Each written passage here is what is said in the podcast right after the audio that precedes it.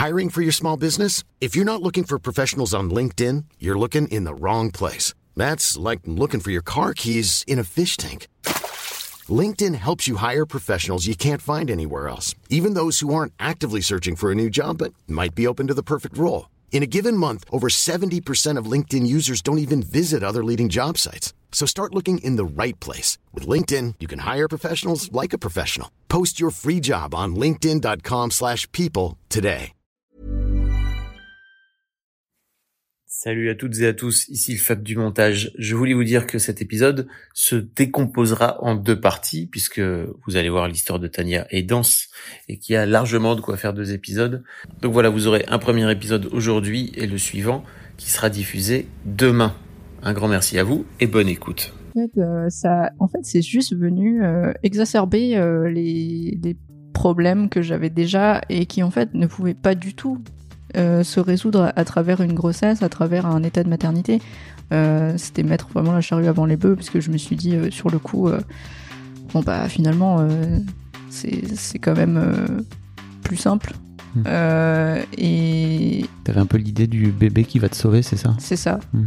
Donc il y a des gens qui pensent que le bébé va sauver leur couple. Euh, moi, je pensais que ça allait sauver euh, des meubles dans ma vie. Exécuté par qui? Fabrice Florent. Fabrice Florent. Bonjour, bonsoir, bon après-midi à toutes et à tous et bienvenue dans ce nouvel épisode d'Histoire de Daronne, le podcast où chaque mardi à partir de 6h du matin, je donne la parole à une mère pour lui faire causer de son expérience de la maternité sous tous les angles. Je suis Fabrice Florent, je produis des super podcasts d'interviews et de discussions. En tout cas, moi, je les trouve super. Et je crée des contenus. Je fais parler des pères de paternité, des mères de maternité, des gens de leur rapport au succès. Je prends des mecs entre quatre yeux pour leur parler de masculinité. Je fais causer des gens de leur rapport à l'argent et de plein d'autres thèmes que je vous invite à découvrir en allant sur mon site fabflorent.com. f a b f l o r e n t.com. Si vous aimez cet épisode, vous pouvez aller écouter la bande-annonce du podcast pour en découvrir plus sur mon travail et mes autres podcasts. Si vous aimez mon travail, vous pouvez m'offrir un cadeau en échange en me soutenant financièrement et ainsi me donner un peu plus de sérénité en vous abonnant par exemple à mon Patreon ou en m'envoyant de l'argent sonnant et trébuchant. Allez dans les notes du podcast ou en allant sur fabflorent.com, f e donc vous y trouverez toutes les infos. Enfin, si vous aimez ce podcast, vous pouvez vous y abonner, mettre un chouette commentaire et 5 étoiles au podcast sur votre application de podcast préférée. Et surtout, surtout, surtout, partagez cet épisode et ce podcast autour de vous s'il vous a plu. Je suis sûr que vous connaissez des gens que mon travail pourrait intéresser. Vous pourrez également venir commenter avec mes auditrices et mes auditeurs chaque épisode directement sur mon Discord. Alors Discord, c'est un petit logiciel génial que je vous invite à découvrir, qu'il faut installer sur votre téléphone ou votre ordi. Vous pouvez également me suivre sur les différentes plateformes et réseaux sociaux. Vous pouvez vous abonner à ma newsletter et vous trouverez toutes ces infos pour me contacter dans les notes de cet épisode. Un grand merci d'avance et bonne écoute à vous. Tania, salut. Bonjour. Bonjour. Euh, Tania, on fait la connaissance pour euh, la première fois alors qu'on se parle depuis, depuis longtemps, et voire même euh, avant, parce que tu étais sur Mademoiselle, hein, si je ne me trompe pas. Ouais, ouais, tout à fait. Ouais. Depuis que j'ai 17 ans, donc ça commence à dater un peu maintenant. Waouh, ça me met un coup de vieux. Ouais, je tout. T'as 28 aujourd'hui? Ouais, en fin d'année, ce sera le cas, ouais. Euh, et, et en fait, tu es sur le Discord euh, depuis euh, bah, quasiment sa création, je crois, pas Ouais. loin. Euh, donc venez sur le Discord si ça vous intéresse parce que c'est trop bien. Il y a une chouette commune qui est en train de se créer, je trouve. Euh, et vous pouvez venir commenter les, les épisodes et notamment cet épisode euh, dont on va dont on va parler. Merci déjà beaucoup de venir parler de, de ta maternité. Et bah, c'est moi. T'as l'air d'avoir un, un parcours singulier avec plein de trucs à raconter dedans. J'espère. plein de- Parce que sinon, ça va être un peu délicat s'il y a être des long. silences. Euh, t'es, maman d'une petite fille? Ouais, Léona, qui va avoir 6 ans là en septembre. Ok. Donc pas tout de suite, tout de suite, mais... euh, Et euh, alors dis-moi si je me trompe, mais ta fille, euh, euh, comment on pourrait dire elle, a, elle est porteuse du trouble autistique? Ouais. Du trouble du spectre autistique, c'est Ouais, ouais, ouais, exactement. Donc TSA euh, sans autre euh, comorbidité, donc ça veut dire qu'elle a pas euh, de trucs comme le TDAH, trouble de l'attention. Et puis ça se définit pour elle comme un trouble sans sans retard au niveau cognitif. Ouais. Donc c'est plutôt au niveau émotionnel, tout ça, qu'il y a des, soucis. Ça se concrétise comment dans sa vie à elle? Euh, de quelle manière tu veux dire Bah, euh, que- ouais. comment ça se manifeste? Ouais, c'est ça. Euh, bah pour elle, ça veut dire que elle est toujours à 1000 à l'heure au niveau euh, de ce qu'elle est en train de faire. Elle est vraiment hyper concentrée sur chaque tâche qu'elle se donne. Euh, elle est très très exigeante aussi là-dessus. Et donc elle a des intérêts, voilà, qu'o- qu'on peut définir un petit peu. Euh, comme souvent, euh, ils disent euh, les enfants avec TSA, ils aiment bien les trucs un peu comme les dinosaures. euh, les... elle a un bouquin qu'elle adore sur euh, les, les éléments périodiques, le tableau euh, périodique des éléments. Oui. Euh, mais euh, à côté de ça, ben ça se manifeste aussi par des problèmes comme euh, ben quand elle était petite, par exemple, on nous a demandé de faire des tests euh, pour sa son ouïe parce que elle répondait pas au stimulus, donc ils avaient peur qu'elle soit sourde. Donc euh, ça a été le premier pas justement vers euh, le diagnostic de l'autisme Euh, parce que effectivement, elle est beaucoup beaucoup dans sa bulle. Je pense que c'est ça qu'on peut dire qui peut être un peu commun à tous les TSA euh, parce que sinon ils sont un peu tous différents. Euh, beaucoup beaucoup dans sa bulle. du coup, au niveau de rentrer en contact avec ses pairs, parce qu'avec les adultes encore, des fois ça fonctionne. Avec les enfants, c'était plus compliqué. Et, euh, et voilà, pour communiquer avec elle, euh, même pour nous, euh, voilà, Hmm. c'est c'est un peu compliqué. Même pour vous, ça reste du challenge aujourd'hui au quotidien, c'est ça? Ouais, on a mis en place des outils pour que justement ça soit de moins en moins le cas. Mais euh, tout de suite, dès qu'il y a des choses qui se mettent au milieu, euh, qu'il y a la frustration, la fatigue, euh, qu'elle a été surstimulée à l'école, machin truc, euh, tout de suite, ça peut être juste la crise, juste elle, elle n'écoute pas, elle veut pas, voilà, elle veut pas Mm. fonctionner. Euh. Les émotions au max, quoi. Euh, Ouais, c'est ça. Mm. C'est 0-100, euh, un peu tout le temps. Voilà. le switch, il est un peu cassé. Il n'y a donc, pas de euh, 50. Mais Dis-moi si je me trompe, mais t'es un peu comme ça aussi, non? Ouais, ouais. Alors ça, c'est un peu le problème. c'est que moi, je suis pas, euh, j'ai pas été diagnostiquée TSA. Euh, j'ai été diagnostiquée HPI quand j'étais. euh, alors, ça a été un diagno- diagnostic un peu long, c'est-à-dire que ça avait commencé quand j'étais euh, plus petite. Euh, J'avais passé euh, euh, les tests de QI, Wechsler et tout ça quand j'étais en primaire, en CP. Euh, et là, bah, ils avaient eu les résultats et les, bah, ils ont dit à mes parents est-ce que vous voulez qu'elle saute une classe? Voilà, Mm. c'était un peu la réponse à tout pour tout. Ouais. Euh, mes parents n'ont pas voulu et ça s'est arrêté là. Et en fait, euh, je pense que c'était un peu l'erreur parce que du coup, moi, j'ai eu une scolarité qui était vraiment euh, difficile, euh, en dents de scie, euh, donc euh, avec plein d'autres problèmes par-dessus. C'était assez explosif.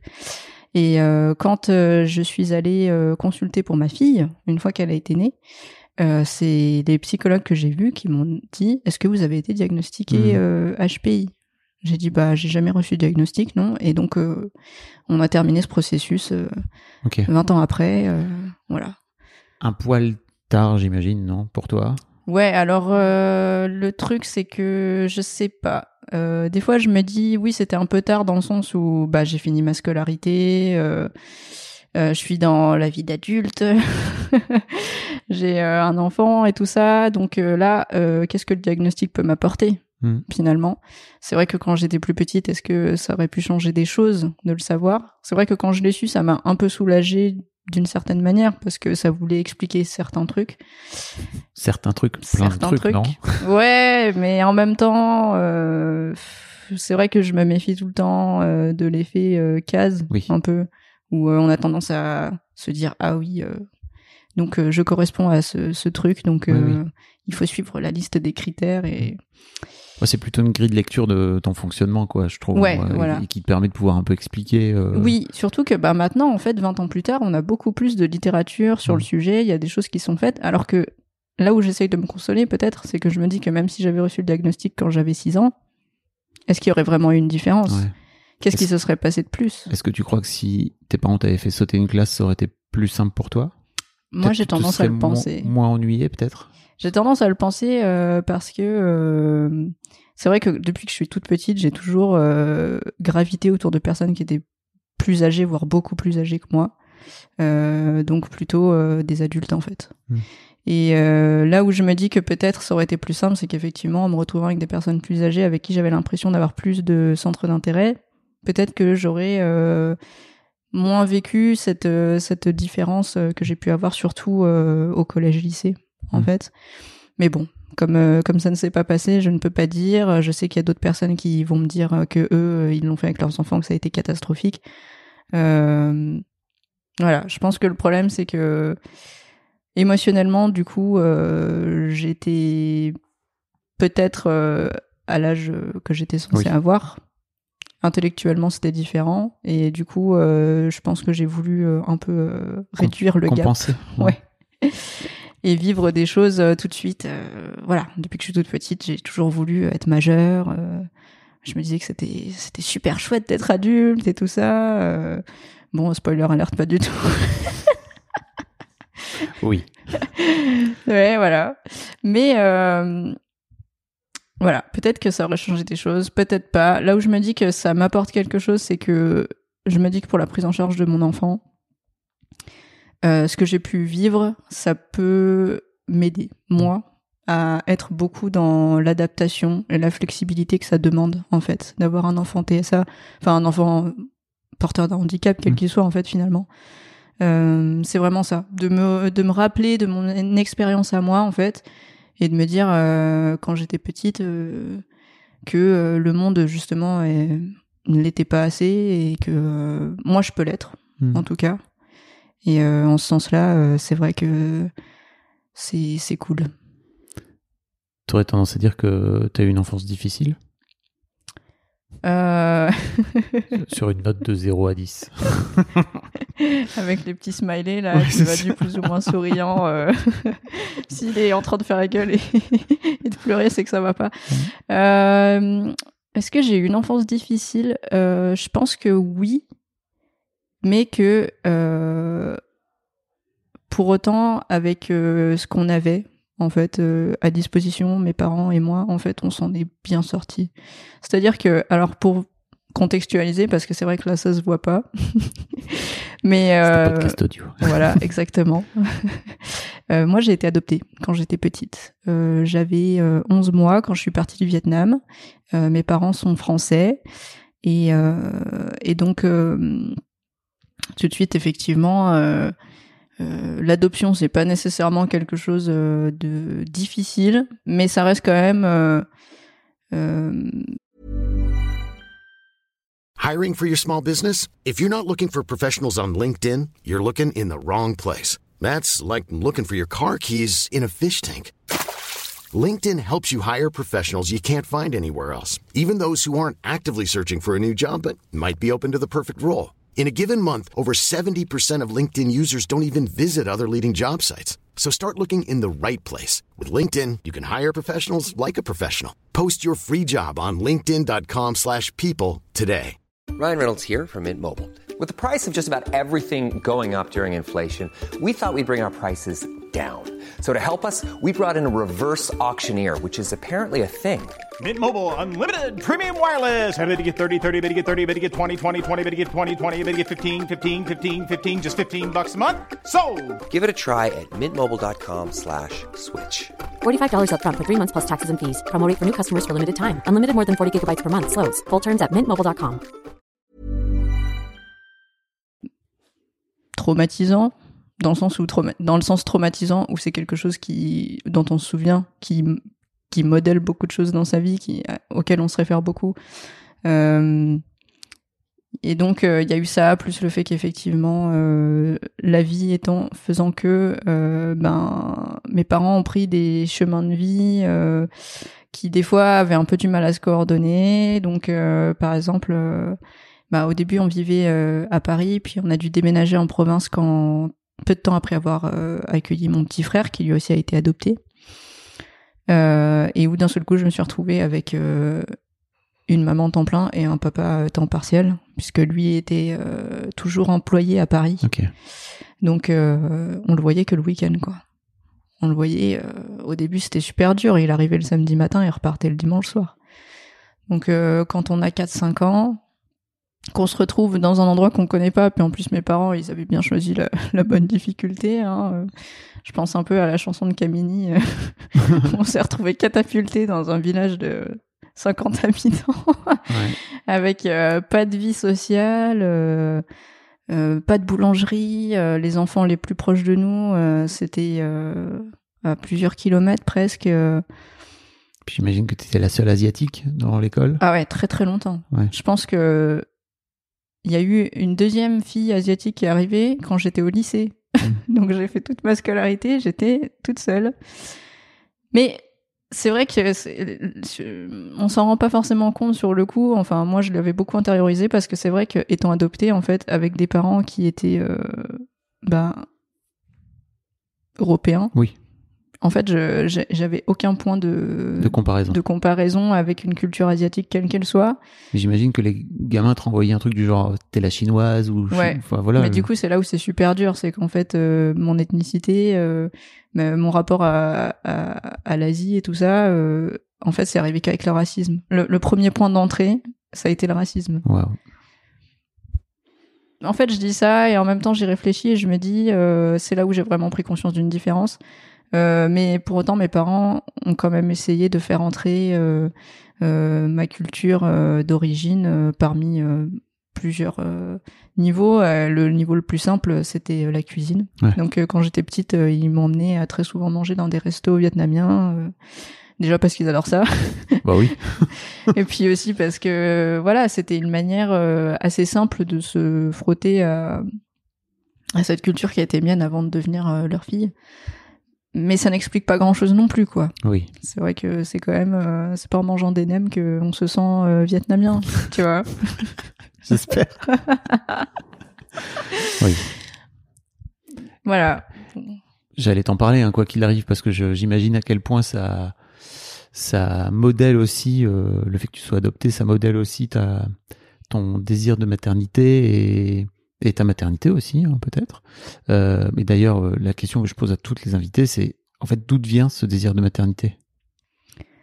Euh, depuis que je suis toute petite, euh, je me suis toujours vue avec des enfants.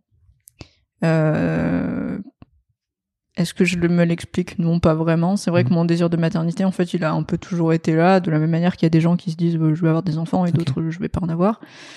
Après, c'est devenu très critique à l'adolescence parce que euh, du coup, je suis tombée enceinte une première fois quand j'avais 16 ans. Euh, C'était désiré euh, parce que en fait, je pense que il y a ce côté très la mère dans la société, c'est un rôle défini. C'est vraiment une case. Tout le monde sait quand on dit la mère. Il y a plein de gens qui vont penser spontanément à des choses, euh, mais ça reste un rôle important, ça reste un rôle fondateur en fait dans la société, même si c'est un rôle qui est très malmené parce que on voit un peu l'hypocrisie euh, du truc. hein.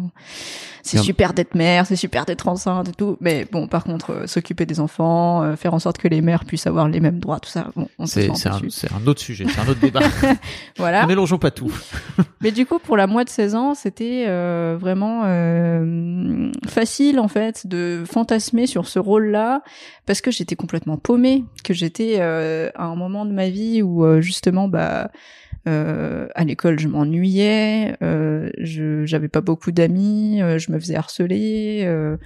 Mon premier truc entre guillemets dont je pouvais être fière et contente, c'est que je me suis trouvé un copain du coup.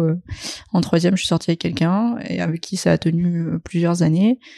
Et, en fait, je me suis dit bon, bah si je me sens si mal dans ma case d'adolescente que j'arrive pas à définir, qui, qui me casse les pieds, euh, j'ai envie de m'en débarrasser. Qu'est-ce que je peux être d'autre? Je vais devenir mère. Tu veux dire que c'était une façon comme une autre de trouver ta place, Oui, tout à fait. de te trouver une place. C'est ça. C'était solutionner mon problème en me disant euh, je sais pas ce que je suis, je sais pas ce que je veux être ou ce que je veux faire. Le seul truc que, où je me suis toujours dit que j'allais le faire, c'est être mère. Donc pourquoi, pourquoi pas le faire maintenant en fait finalement? Incroyable. Ouais, mais euh, bon, c'était un peu bête. Mm, Non, en fait, non, pas du tout. Non, bien sûr que non, que c'était pas bête, parce que, en fait, j'imagine bien qu'à 16 ans, euh, en, en tant que gamine adoptée au Vietnam, tu vois, t'as besoin de chercher tes repères et de peut-être savoir d'où tu viens. Tu l'avais pas verbalisé auprès de tes parents, ça? À, à 16 piges Euh, Je pense que si je l'avais pas verbalisé, c'est parce que eux, ils ont toujours été assez proactifs là-dessus. Donc, par exemple, quand ils sont venus m'adopter, ils ont pris une tonne de photos. Et quand Mm. je dis une tonne, en fait, on a quatre albums à la maison. Je pense qu'il y a à peu près 1200 photos et j'exagère même pas. et c'était des photos Kodak. Hein. C'était Ouais. pas les trucs que tu prends sur ton téléphone, là, où tu sais que dans six mois, t'as 6000 photos dessus. Non, vraiment, là, ils ont fait un effort pour se dire, euh, on veut que notre enfant, elle garde quand même, euh, qu'elle comprenne en fait d'où elle vient. Donc euh, on va prendre des photos, on va garder des trucs en souvenir. Ils ont gardé des tonnes de trucs, euh, des cartes, euh, des menus. ils ont même gardé le, petit papier qu'ils avaient reçu quand ils m'ont emmené au zoo, le ticket là, machin. Et et donc euh, j'ai toujours vécu avec euh, avec ces albums à proximité euh, que je regardais avec eux toute seule. Euh, c'était pas du tout caché. Euh, Mm. Bon, déjà c'était un peu dur physiquement de cacher que voilà ils m'avaient adopté. Hein. Oui. Y a un moment Je- donné où. Ouais, voilà, je ne suis pas peau dans Kung Fu Panda. Je me rends compte que je, je ressemble pas à mes parents. C'est Enfin, trèfle, bravo. Oui et non, hein, parce que quand j'avais un an et demi, je me rappelle, enfin, je me rappelle pas, mais ma mère m'a expliqué qu'une fois j'avais dit, hé, regarde maman, je suis blonde comme toi. Un fou. Ouais. L'extension aux parents euh, est très forte.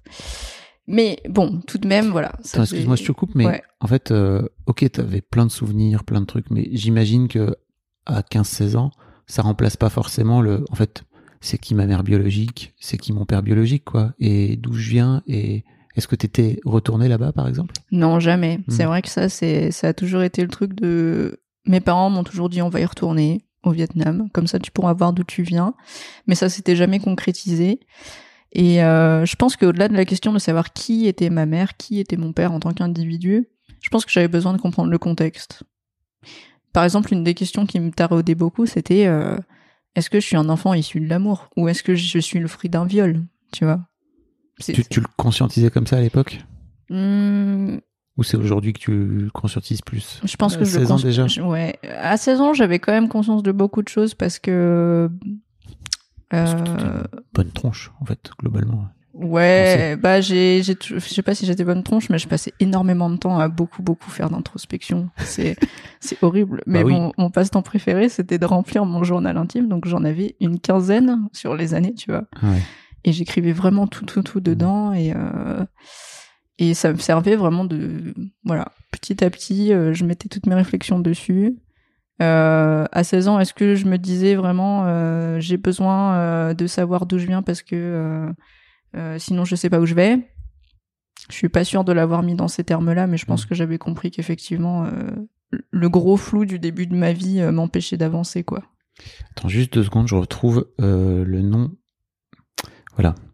Euh, pour euh, les parents que ça intéresse, pour le coup les darons qui, qui écoutent, euh, j'avais interviewé euh, Levan qui avait adopté, euh, qui lui-même était d'origine asiatique, enfin est toujours d'origine asiatique et qui avait lui-même adopté deux enfants asiatiques, euh, qui racontait à quel point ces deux enfants avaient complètement une réaction très différente arrivée à l'âge adolescent adulte par rapport à d'où ils viennent, leurs origines, etc. Donc c'est un épisode qui date un peu, 2019, mais euh, que je vous invite à aller réécouter parce que c'est c'est vraiment très cool. Et j'avais aussi j'avais aussi interviewé plus récemment euh, Myriam qui raconte le parcours d'adoption qu'elle a eu avec son fils. Si ça vous intéresse, voilà. Pardon, petite euh, parenthèse, mais je trouve ça cool de de remettre un peu de contexte. Donc ouais, t'étais forcément tu, tu te posais des questions quoi.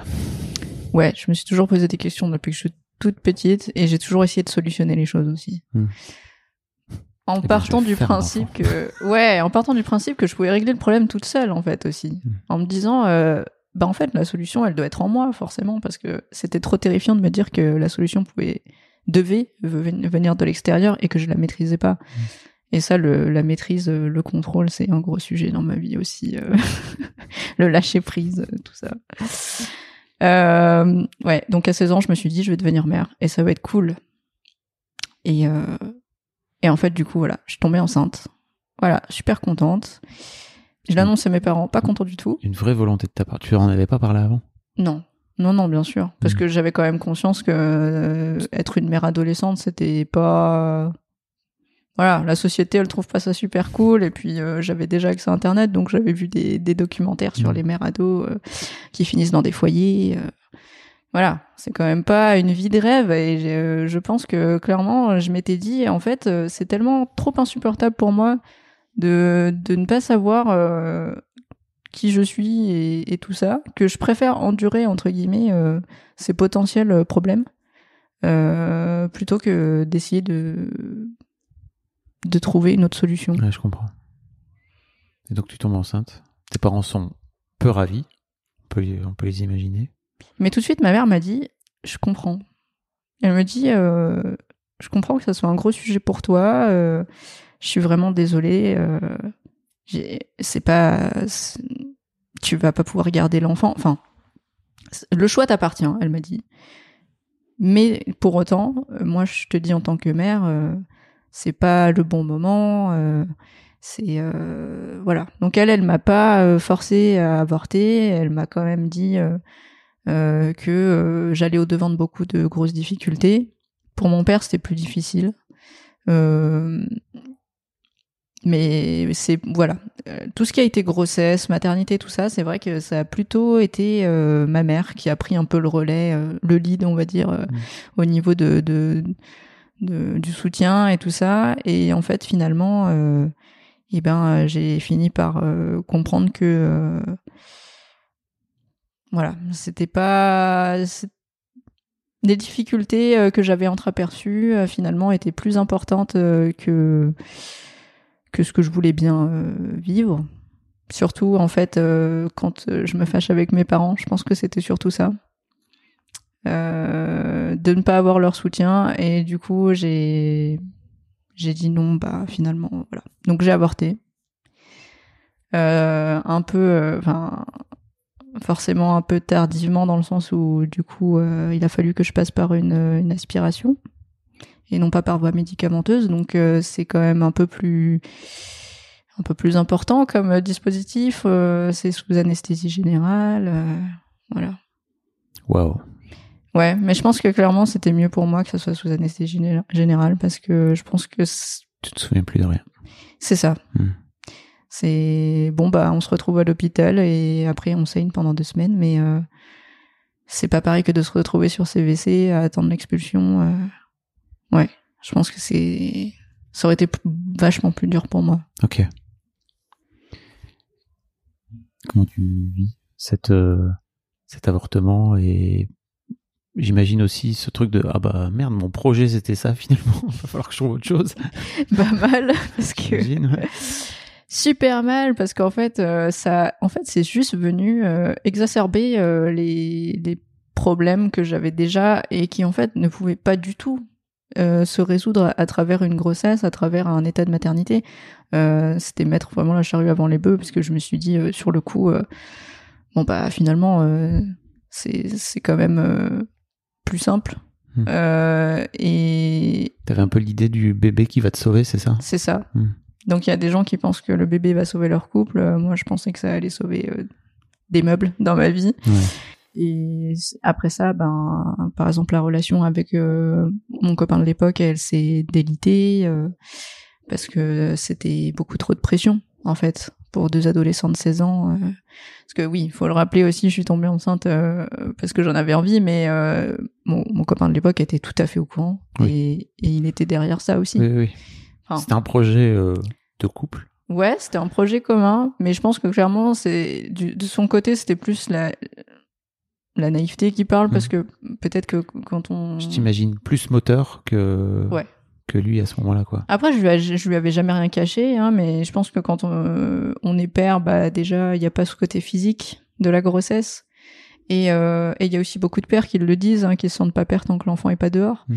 Donc c'est c'est plus simple de vouloir euh, dire oui euh, à sa copine pour qui on a l'impression que c'est un truc euh, qui va lui sauver la vie, que de se rendre compte qu'avoir un enfant c'est quand même C'est un c'est un vrai sujet. On va en parler. Ok. Ouais, donc ça, c'était. Comment tu comment tu t'en sors après par rapport à par rapport à ton mal-être à l'époque et tout? Bah en fait, euh, j'avais mal vécu l'avortement après parce que j'avais quand même l'impression qu'on m'avait forcé la main. Euh, c'est vrai que du coup, au début, ma mère était très compréhensive, mais après, euh, bon voilà, ils ont senti que avec mon père, il fallait qu'il serre la vis en disant, euh, t'auras pas cet enfant, voilà, parce que sinon, Parce que t'étais t'avais pas abandonné le projet? Tu bah, dit. euh, j'étais un peu dans un entre-deux. Hmm. Je pense que clairement, euh, il y avait une partie de moi euh, qui était tout à fait rationnelle et qui savait que c'était une grosse connerie, et l'autre part qui était un peu toujours, euh, oui, mais oui, mais si ça me permet de guérir, euh, mais si Ah ça là me permet d'aller mieux. Et c'est vrai que là, j'étais dans un tel état de souffrance que, en fait, euh, T'étais suivi par une thérapeute à l'époque, un thérapeute? Euh. J'avais euh, non pas pas avant, Mais après cet avortement, effectivement, j'ai commencé à voir une psychologue à, à- à l'hôpital. Parce que bonne idée. hein. Ça peut être une bonne idée. Après, honnêtement, c'est pas cette psychologue-là qui m'a aidé. euh, C'était ouais, Il faut parfois passer par plusieurs psys pour euh, réussir à, pas, Oui, voilà, à trouver le bon ou la bonne quoi. ouais, c'est un peu comme c'est ce que je veux dire. C'est un peu comme les paires de chaussures, quoi. Il faut essayer, puis des fois, il y en a, ils te font mal euh, C'est- après les avoir mises quelques C'est fois. intéressant que tu dis c'est un peu comme les paires de chaussures, parce que j'allais dire c'est un peu comme un père. Ouais, ouais, ouais. Non, mais faut pas hésiter à vraiment essayer. euh, Ouais. Si ça, si ça fonctionne pas, faut se sentir 100% Oui. à l'aise avec son psy, parce que sinon, en fait, le travail va pas se faire. Mm. Faut vraiment en- l'envoyer bouler euh, très rapidement si vous sentez que vous n'êtes pas à l'aise euh, d'une manière ou d'une autre. Quoi. Ouais, puis pas se sentir coupable, parce que c'est vrai que c'est souvent un truc où on se dit, ah oui, mais j'ai commencé, Ouais. euh, ah oui, mais la personne va être déçue si je continue Ah pas. oui, bah, elle a vraiment que ça à foutre d'être déçu euh, parce que ça fonctionne pas. Ouais, pas surtout C'est si son vous venez 50 fois et que vous restez mutique et qu'elle voit bien que vous avez pas du tout envie de faire le travail. Mm. Non, non, c'est super important. Moi, je, je le dis, il y, a, il y a un psychologue notamment qui m'a sauvé la vie hein, euh, après ça. Euh, bon, pour euh, rentrer dans les choses moins joyeuses, donc il y a eu ce premier avortement à 16 ans et le deuxième à 17, donc un an après, à peu, plus ou moins à la même période. Cette fois-ci, c'était quand même vraiment pas du tout la même. Je suis tombée enceinte de, la même personne, mais euh, cette fois-ci, c'était pas du tout un projet commun puisque euh, c'était après euh, après une agression sexuelle. Euh, voilà, donc euh, triple peine. Voilà, il se passe ça. Je je ne sais pas ce qui s'est passé. Je, je suis juste complètement anesthésiée par euh, la situation où je me dis euh, que mon conjoint, euh, depuis trois ans et demi, euh, m'a forcé. C'est, je sais pas comment dire les choses autrement, Mhm. mais euh, il y a eu une telle violence ce jour-là, je, que j'ai, je pense que même euh, avec le recul, même euh, 11 ans après, je sais toujours pas comment l'expliquer. Je pense que c'est ça un peu le drame aussi des, des viols, c'est que on cherche une explication, il y en a pas. Mhm. Mais bon, du coup, euh, voilà. Tu Je... t'étais, en- avec lui depuis des années, que Ouais. ça se passait plutôt bien de façon consentie ou Ouais, ça, t'as, t'as eu ça se passait pas toujours bien, mais du point de vue sexuel, c'était toujours consenti, ouais. Mhm. C'était, voilà. jusqu'à jusqu'à ce moment où Ouais. pour le coup ça l'était pas du tout quoi. Ouais, il a. Pof, il a snappé et je, je sais pas. Je pense que c'était peut-être. euh, Bah, je sais pas, je me dis que ça sert à rien d'essayer de chercher des explications pour le justifier lui, euh, parce que finalement, je, je fais encore le, le jeu euh, de l'agresseur, j'ai Oui. envie de dire. Et ça, c'est un truc dont j'ai mis beaucoup de temps à m'en sortir, parce que au début, en plus, pour reparler de ces psychologues que je voyais à l'hôpital, euh, il s'est passé ça. Je l'ai vu la semaine d'après, euh, en lui expliquant ce qui s'était passé.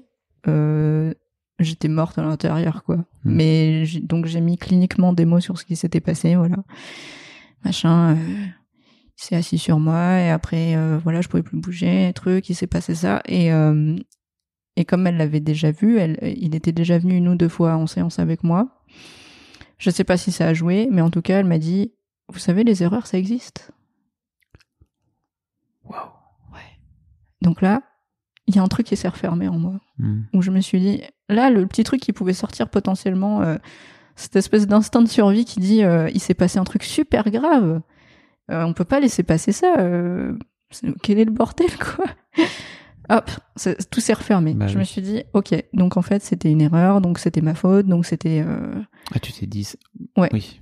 Oui, parce que Oui, en tu plus, t'es pas dit la psy enfin cette psy va pas pouvoir m'aider quoi. c'est ça. Je croyais ça au départ. Mais déjà, euh, déjà à la base, je me posais beaucoup de questions en me disant. euh, euh, pourtant, j'ai dit non, mais peut-être que je l'ai pas dit Mm. suffisamment fort, peut-être que je l'ai pas dit suffisamment de fois, peut-être que si j'avais crié plus fort, et ben, il se serait passé quelque chose d'autre, on serait venu m'aider, ou il aurait Mm. arrêté. Ou... En fait, c'est c'est que des questions euh, qui, qui n'ont même pas lieu d'être parce qu'il y a rien qui aurait pu euh, Mm.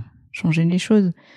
Mais sur les coups, sur le coup, on se, le- on se les pose et, euh, et le fait de pouvoir euh, le faire sortir auprès d'une tierce personne qui normalement a la neutralité nécessaire pour dire que c'était pas normal Ouais. et qu'elle nous accueille comme ça, voilà. Donc euh, j'ai refermé ce chapitre-là en me disant je vais le foutre sous le tapis et puis euh, voilà. Et, euh, et j'ai continué à rester avec cette personne. Je suis restée avec cette personne pendant encore six mois après. Ah ouais. Et là, en fait, le pire, c'est qu'on se dit, même pendant plus le temps s'égrène et plus on se dit, mais les chances d'être cru, elles sont en train de s'amenuiser parce que là, tu continues à rester avec la personne qui est censée t'avoir fait terriblement mal. Voilà, l'emprise, tout ça. Bah oui. Comment t'as réussi à t'en sortir de cette emprise? Et ben, parce que justement, euh, donc euh, deux mois après ce, ce qui s'était passé, euh, j'ai pas mes règles. J'avais eu des règles anniversaires, je pense, le premier mois. Je me suis, bah, puis en plus, je faisais pas vraiment attention. Alors, je prenais la pilule quand même à ce moment-là, et je l'oubliais pas parce que c'était mon père qui me la donnait tous les matins. ouais. Étonnant. Ouais, c'est étonnant, mais je sais pas pourquoi. C'est ce côté. euh, Ouais, mon père. euh, C'était suite à l'avortement, c'est ça? Ou euh, qu'il Ben, avait mis ça en place pour. euh, Ouais, alors Prendre soin de toi, quelque part, Ouais, c'était. Alors ouais, ouais, c'était vraiment pour prendre soin de moi. Mhm. C'était vraiment euh, pas pour vérifier que je la Oui. prenais, que j'allais pas refaire une bêtise ou quoi. C'était plus pour me dire, tu vois, je sais que c'est une charge, mais t'es pas toute seule. euh, Je te donne ta pilule, c'est pas, c'est pas un problème. Oui, j'imaginais pas ton père te donner la pilule pour te contrôler. dire, Ouvre la bouche pour voir si tu l'as bien avalé. Vas-y, lève la langue là, que je vérifie au fond là. Ouais. Non, non, non. euh, Heureusement, c'était pas ça du tout. Mhm. Euh, puis je pense que je, je sais pas, ma mère elle est toujours beaucoup dans l'é- l'émotion. Mon père, il est plus pragmatique et Mhm. des fois, ça fait un peu du bien euh, ce détachement qu'il peut avoir euh, de. Voilà, par exemple, ma perte de virginité, je l'ai dit à mon père en premier et pas à ma mère, parce que ma mère, bon, je lui ai dit euh, quelques temps après, elle a vrillé. Elle me dit pourquoi t'as fait ça? Ça va pas la tête.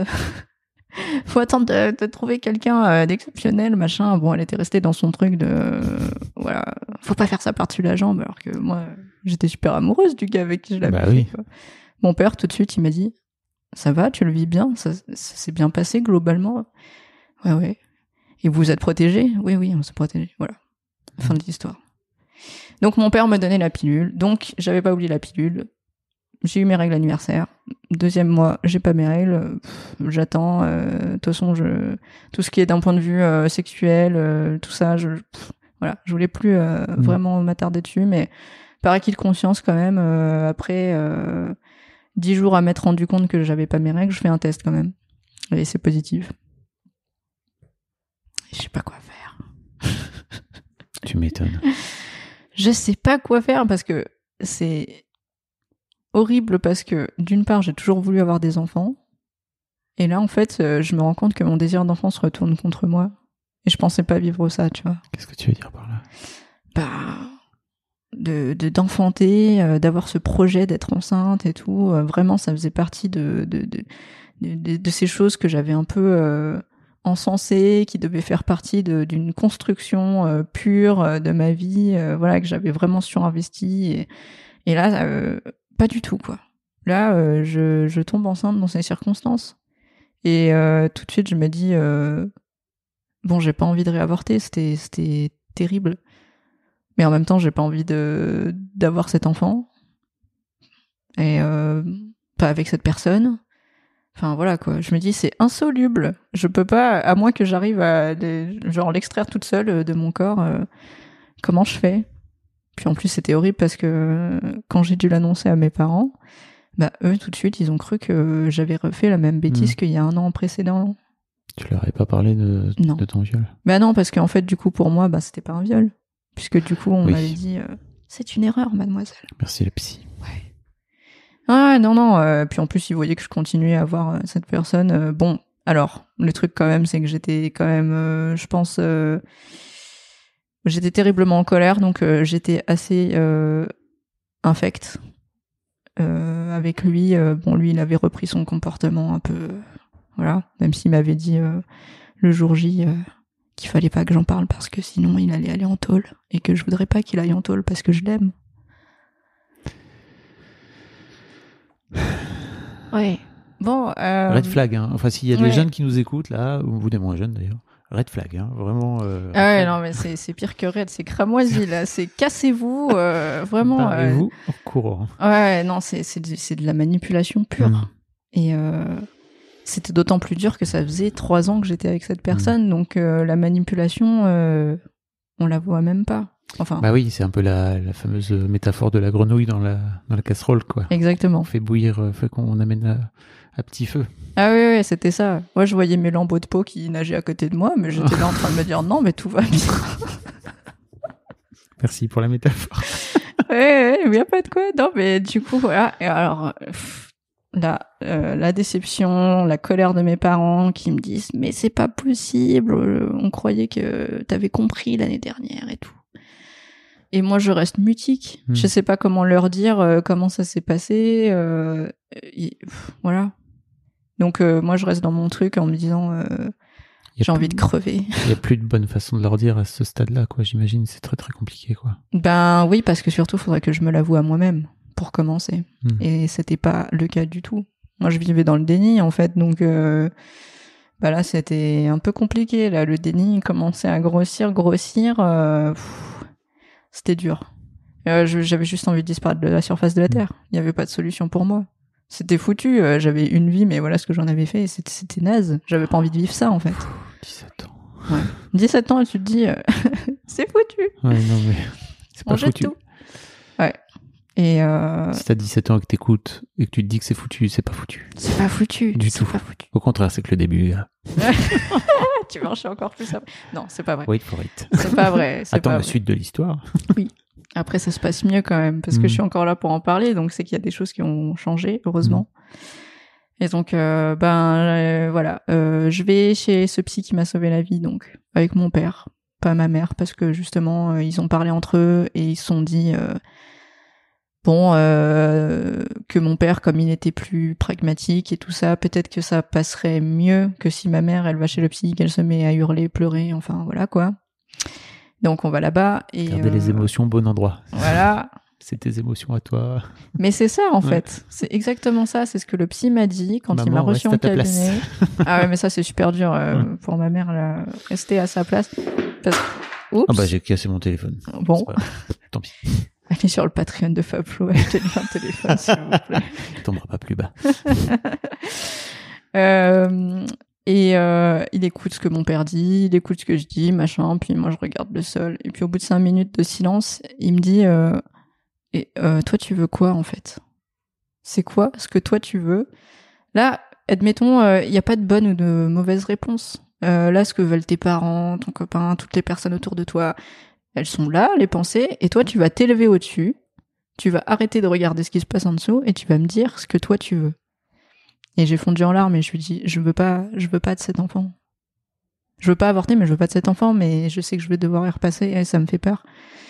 Et euh, et bon mon père euh, le soulagement était palpable quand il m'a entendu dire que je voulais avorter. Bon il était quand même super triste pour moi mais voilà les vannes sont sorties et euh, et du coup après euh, sur le chemin du retour je crois que c'est la seule fois où euh, je suis allée manger en tête à tête avec mon père. Il m'a dit, euh, on était dans la voiture, il me dit, tu veux qu'on aille manger un morceau? Vous l'avez plus refait depuis? Non. Et j'avoue que je crois que je vais lui redemander bientôt. De ouf. Ouais. Ouais, trop bien. clairement. Ouais, ouais, clairement. Et donc voilà. Donc deuxième fois, je repasse par l'aspiration. Parce que là aussi, on s'en est, rendu compte. euh, voilà, j'avais pas beaucoup de temps non plus hein, pour réfléchir, parce que le temps qu'on se rende compte que j'étais enceinte et tout ça, avec le délai légal pour avorter, machin, ça se passe. euh, je, romps avec euh, mon copain. c'est, voilà, c'est la fin. Il faut que je change le. C'est, fini. Mm. Et, euh, et c'est pas fini en fait, puisque dix jours après l'avortement, euh, je me rends compte que je vais pas très bien euh, d'un point de vue santé. Je peux pas trop mettre le doigt dessus. Mais enfin, quand je me dis que à 17 ans, je monte euh, les 10 marches qui séparent la porte d'entrée de ma chambre et que j'ai l'impression que je vais mourir parce que j'arrive pas à respirer, c'est qu'il y a un problème quand même. Ouais, je sais que je suis asthmatique, mais enfin là quand même. euh, Des limites. Ouais, ouais, ouais, clairement. Non, je me retrouvais à plat ventre par terre. Il fallait que je reprenne mon souffle pendant plusieurs minutes. Je dis à mes parents, il y a un truc qui va pas. Donc, euh, bon, mon père m'emmène à l'hôpital. Il râle parce qu'il a l'impression que c'est parce que je veux sauter les cours. Je lui Ah, dis, non, oui. non, c'est pas ça. Oui, parce que j'avais tendance aussi à vouloir euh, sauter les cours parce que je me faisais harceler. Ça se passait pas du, pas du tout bien dans, dans mon lycée. Euh, on attend super longtemps parce que forcément, bah, physiquement, euh, voilà, à part le Mm. fait que j'arrive pas à respirer quand je monte des escaliers, ça a l'air d'aller. Donc euh, il y a toutes les urgences qui passent avant nous. Au bout de 6 heures, mon père craque. Dit, si on- tu devrais aller en cours et puis on reviendra quand euh, quand t'auras fini quoi. J'ai dit non non, il faut que je- vraiment que je vois quelqu'un, ça va pas. Au bout d'une heure et demie, il y a l'urgentiste qui vient nous voir, qui dit bon alors il se passe quoi tout ça? Ils me font passer des radios, ils voient rien. Et euh, là, il y a le, le gynécologue qui justement me suivait jusqu'à présent, qui était un très mauvais gynécologue aussi, soit dit en passant, j'étais super bien entourée. C'est lui qui m'a donné la pilule euh, de troisième génération, du reste qui, qui a causé aussi euh, le problème. Mm. Euh, ils sont en train de dialoguer entre eux, quoi. Puis l'urgentiste lui dit, je pense que je vais l'envoyer au centre universitaire qui est à Valence parce que ici on peut pas faire d'IRM, mais ça se trouve elle fait une embolie. Et euh, le gynécologue lui dit, mais non c'est pas possible, elle a que 17 ans. C'est un truc de vieux les l'embolie pulmonaire. Donc lui dit, mais non, euh, ça doit être autre chose, euh, laisse tomber. Bon, l'urgentiste quand même m'a sauvé la vie, merci monsieur. Incroyable. Il appelle l'ambulance, il dit non, vous allez monter, vous allez faire quand même. moi, je prends pas le risque. Et donc, je me retrouve à devoir faire, euh, devoir faire tout ça. Je, je, je passe sous leur machine et on me dit euh, bon, vous allez pas rentrer chez vous. Vous avez une embolie. Voilà, on va vous monter en chambre, on va venir vous expliquer ce que c'est et comment ça va se passer la suite et tout ça. Et en fait, euh, des suites de l'IVG et euh, de la prise de la pilule euh, consécutivement, j'avais fait une double embolie pulmonaire. Donc ça veut dire que j'avais deux caillots dans le corps. Donc un au niveau de la veine iliaque et un au niveau du La- poumon. La veine iliaque Là, ici, au niveau de l'aine. De l'aine, ouais, exactement. Du pubis. ouais. J'en Wow. avais deux, voilà, qui étaient assez gros. Et en fait, le problème de l'embolie pulmonaire, c'est que si on laisse les choses se faire, qu'on continue à marcher, comme moi je le faisais tranquillement, le caillot peut se détacher, hop hop hop, et puis vient se coller dans une artère, euh, une veine plus petite du cœur, et ça fait un arrêt cardiaque. Donc en fait, j'aurais pu crever là comme ça du jour au lendemain, euh, voilà, juste en montant mes marches quoi. Et donc on me dit là, vous vous vous, vous levez plus, c'est fini. Tant que le caillot est là, vous vous levez plus. Vous restez pas euh, en position euh, stationnaire debout parce qu'avec la gravité, euh, voilà. Oui. Donc, allongé? Allongé, allongé et euh, et voilà. Et donc je me retrouve catapultée là. Et euh, au début, évidemment, bah ils veulent pas trop dire euh, aux enfants euh, qu'ils ont failli crever, donc ils éludent beaucoup. Ils me disent juste voilà, vous avez un petit problème au niveau de votre sang et tout ça, mais on va vous donner euh, des produits et ça ira mieux. Et d'ici quelques semaines, vous allez pouvoir sortir et tout. Mes parents, euh, par contre, dans l'autre pièce à côté, euh, au début, euh, c'était le même discours. Puis après, ils ont fini par leur dire quand même, euh, oui, votre fille, elle, euh, elle a frôlé la mort là quand même. Ça aurait pu se passer n'importe quand, euh, le truc.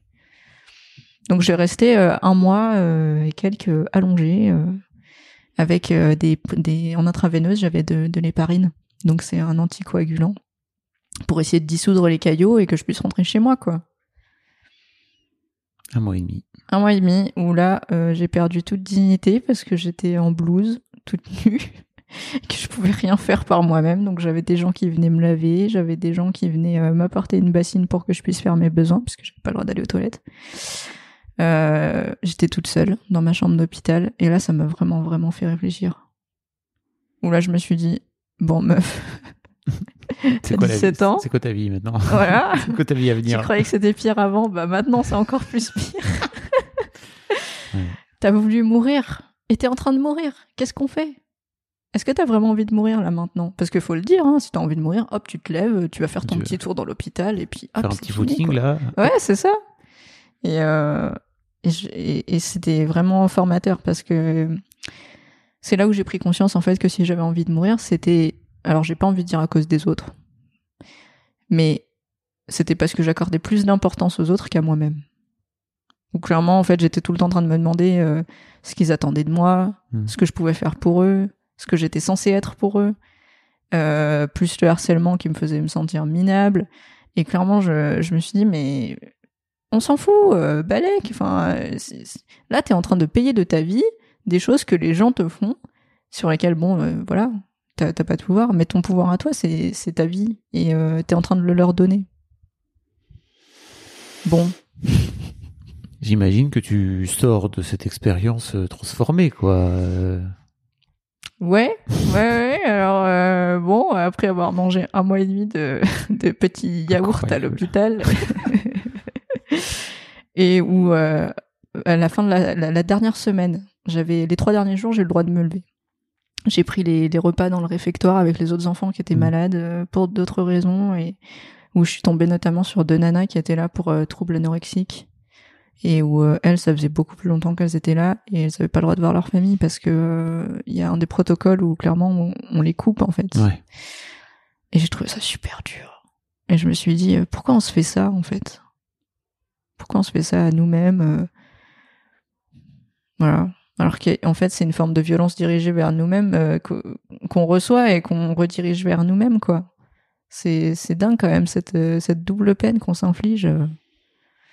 Bon, C'est, j'imagine, plus simple quelque part de se la renvoyer vers soi plutôt que de la renvoyer à l'autre. Oui, parce que en fait, je me suis rendu compte que c'est une- c'était une forme de responsabilisation. Quand on se fait du mal à nous-mêmes ou quand on, en fait, on s'approprie le problème.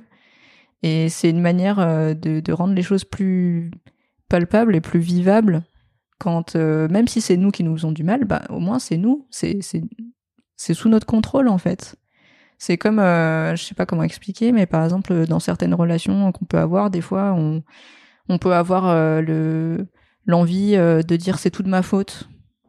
Alors que des fois les torts sont partagés, des fois les torts sont 60-40, des fois, voilà. Là, là- là, c'est jamais tout noir ou tout blanc et Mhm. on a tendance à vouloir s'attribuer 100% du mérite du problème, Oui. on va dire ça comme ça. Parce que c'est c'est plus simple que de se dire que il y a des choses euh, qui sont pas de notre fait et on Bah peut oui. rien y faire. Encore une fois, on parlait de, de la case euh, de se mettre dans la case de la mère parce que c'est plus simple à vivre d'avoir un rôle donné et d'essayer de coller à ce rôle-là que d'essayer de de partir de ce qu'on a déjà en fait et de, de, de se définir euh, par nous-mêmes. Comment tu sors de là alors? 17 ans, bientôt 18. Ben, je me dis, euh, pff, bon, là, il me reste un an. J'ai le bac. Après, je me casse, faire mes études, et ce sera peut-être l'occasion d'une page blanche, finalement. Je me dis, il va falloir euh, revenir au lycée et tout ça. euh. Mais pff, là, de- d'avoir lâché prise sur pas mal de trucs, je me dis, euh, bon, bah, même si le harcèlement, euh, ça reprend, ou que je me sens pas à l'aise avec... euh, avec les gens dans mon lycée, ben ça a une fin en fait. C'est c'est juste une étape. Et je pense que c'était ce qui c'était ce qu'il me fallait de comprendre que ma vie se résumait pas à tout ce que j'avais toujours vécu et qu'il y avait quelque chose d'autre après. Et en fait, c'était assez paradoxal parce que depuis que je suis toute petite, je vis toujours dans l'anticipation. J'ai beaucoup de mal à apprécier le présent. euh, c'est toujours euh, dans le futur, qu'est-ce que je vais faire, euh, qu'est-ce que je vais pouvoir améliorer Mhm. quand je serai riche. Mais donc c'était tout le temps l'étape d'après. Et là, pour une fois, c'était oui l'étape d'après, mais c'est ça qui m'a permis de pouvoir faire la séparation avec bah, la nasitude de ma vie euh, de 17 ans euh, là où j'étais. Et c'est effectivement ce qui s'est passé. J'ai passé mon bac, euh, j'ai, je suis partie euh, à Montpellier faire mes études.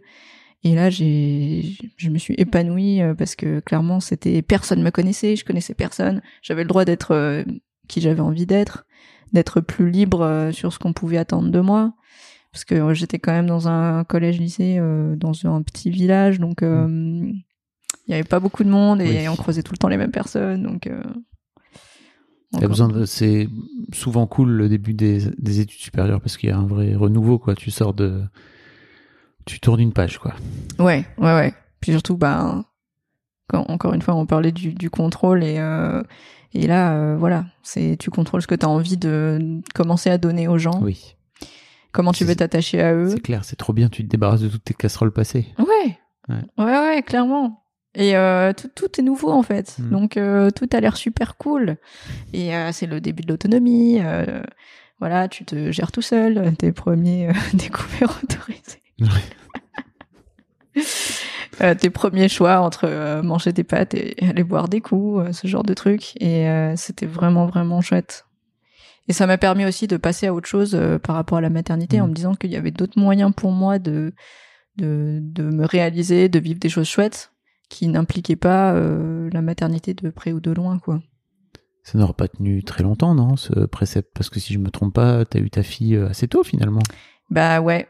En fait, je l'ai eu, je suis tombée enceinte euh, à la fin 22 ans? de l'année de mes 20 ans, je crois. Oui. Je crois que j'ai accouché, j'avais 21. Je suis en train de réfléchir. Bon, elle est née en 2017. Je suis super nulle en calcul. Oui, oui. Ça va pas, c'est pas très important, mais euh, euh, ouais, 20 ouais, je suis devenue, mère à 21 ans, ouais. Euh, donc euh, après mon master, euh, à la toute fin. Et euh, là encore, c'était assez particulier. J'avais rencontré quelqu'un avec qui j'étais du coup depuis un an, qui lui était vraiment obsédé à l'idée d'être père. Enfin, sur le coup, quoi. C'est vrai que bon, avec le recul, je me dis, euh, les chiens font pas les chats. Dans la- n'arrive par hasard. Hein. Ouais, dans la catégorie euh, des, des petites phrases euh, à la con. Mais ouais, et donc du coup, en fait, moi j'étais bien dans mon truc de ouais, je vais faire mon master, puis après je voulais faire de la recherche scientifique en éthologie à la base. Donc c'est l'étude du comportement animal. Mhm. Et comme j'avais pas fait bio, il fallait que je passe par psycho. Donc j'avais mon truc tout tracé et tout. euh, je voulais faire un doctorat, machin, euh, super ambitieuse la meuf et tout. Bon.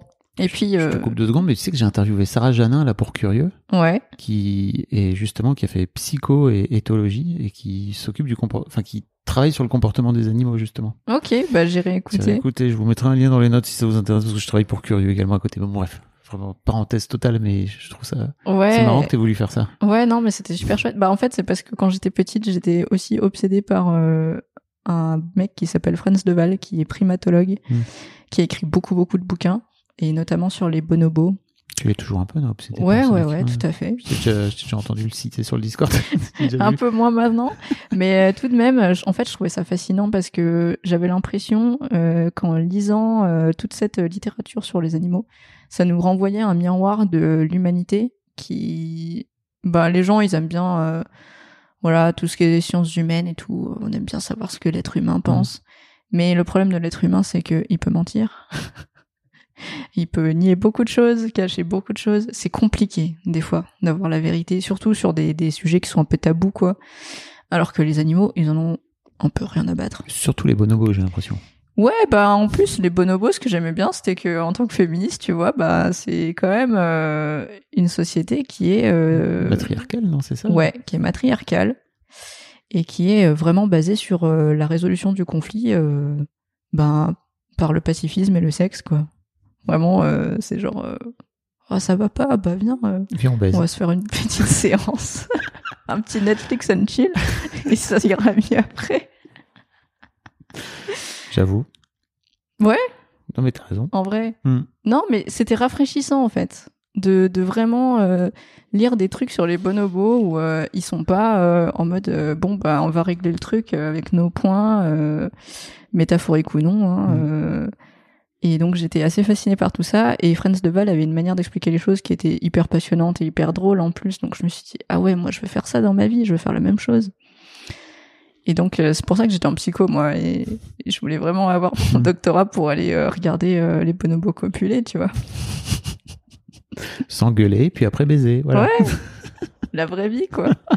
ou euh, ouais, ou manger aussi, Hmm. ou se faire des des petits chapeaux avec des fruits. Mais J'avoue que c'est un projet de vie génial, quoi. Tu, maintenant que tu me le dis, je crois que je- ça, ça va partir N'est-ce pas? En observateur de bonobo. Allez hop. Non, mais franchement, c'est génial. Et, euh, et, et, et du coup, ce mec arrive et il, il fout ma vie en sans dessus dessous parce que lui, euh, du coup, euh, il est à fond sur cette histoire de paternité. il a pas vraiment eu de père. Son père est parti avec sa maîtresse, tout ça. Et puis, il venait le voir, mais il s'intéressait pas vraiment à lui. Et puis, il disparaissait pendant dix mois, puis il revenait. Enfin bref, voilà. Donc pour lui, c'était vraiment une manière de dire, moi, je veux être un bon père, quoi. Je veux pas être comme lui. Et ce faisant, je vais me réparer, tu vois, comme on, on fait, quoi. Et c'est vraiment la bonne solution? Non. L'histoire va nous le dire. Après, pas pas forcément pour tout le monde, mais pour ce garçon, j'imagine, c'était plus, plus compliqué. Alors ouais, c'est ça le truc, c'est qu'il y a chez certaines personnes qui ont vraiment pris le temps de réfléchir au truc, euh, qui ont une vraie réflexion, ouais, ça peut super bien se passer, clairement. à 20 Puis de toute façon, on essaye toujours de se réparer quelque part Oui. hein, dans la parentalité, Oui. qu'on se l'avoue ou non. Oui. Mais euh, chez lui, clairement, c'était au stade embryonnaire, mais il était persuadé qu'il avait compris le truc. Et euh, du coup, ben, ça a réveillé des trucs en moi. Et quand je me suis rendu compte que mon plan se cassait la gueule, parce que quand je suis arrivée à la fin de mon master et que j'ai vu ce que ça allait être, la suite, c'est-à-dire qu'en sciences humaines et sociales, c'est le panier de crabes. Hmm. Il n'y a pas de fric, il n'y a pas de place. Euh, tu peux être vacataire euh, 10 000 ans, euh, t'es payé au lance-pierre ou des, des trucs minables, euh, t'as pas de vie de famille, euh, tu dois travailler euh, de ouf pour essayer d'avoir ne serait-ce que voilà quelques publications et tout. Euh, c'est beaucoup beaucoup de sacrifices et euh, je pense que j'étais passionnée mais pas à ce point-là. Hum, Parce que peut-être je me suis toujours dit que ma vie de famille serait importante Mm. et donc euh, ça me paraissait assez antinomique de me lancer là-dedans en me disant euh, pendant 15 ans ça se trouve tu vas tout mettre entre parenthèses quoi. Moi j'avais envie d'avoir un chemin de vie où je me disais si jamais j'ai envie d'avoir des enfants maintenant on y va. Ok. Mais c'est marrant parce que c'est justement aussi antinomique avec euh, ta révélation, j'ai l'impression, après ton embolie, de te dire, en fait, il faut que je me remette au centre du truc. Ouais. Parce que Ouais, finalement, devenir maman, c'est encore une fois, se, certes, trouver une place, ça je l'entends bien, mais aussi quelque part euh, se mettre au service d'eux, quoi. Mm. Ouais, c'est clair parce De que la fin. Euh, bah, une fois qu'on devient parent, euh, on n'est plus au centre quoi. Clairement, euh, le point de gravité se déplace. Mais euh, D'une seconde à l'autre. Même pas vu venir. dans ta tronche. Ouais.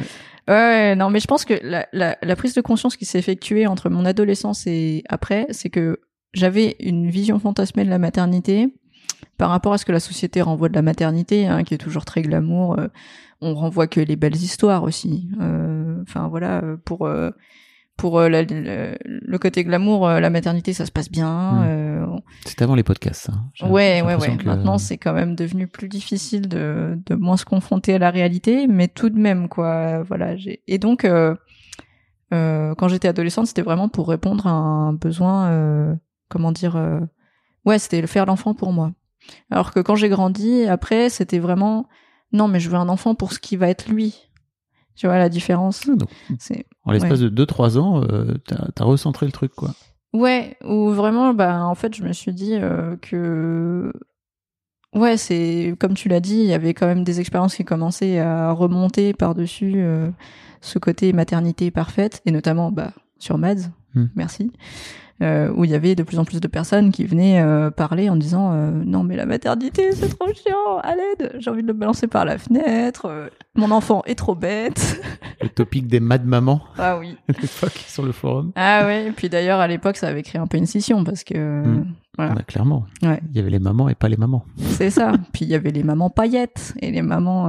moi, j'ai une vraie vie avec des enfants qui ont des difficultés et je pense que la vérité se trouvait plutôt au milieu. Hmm.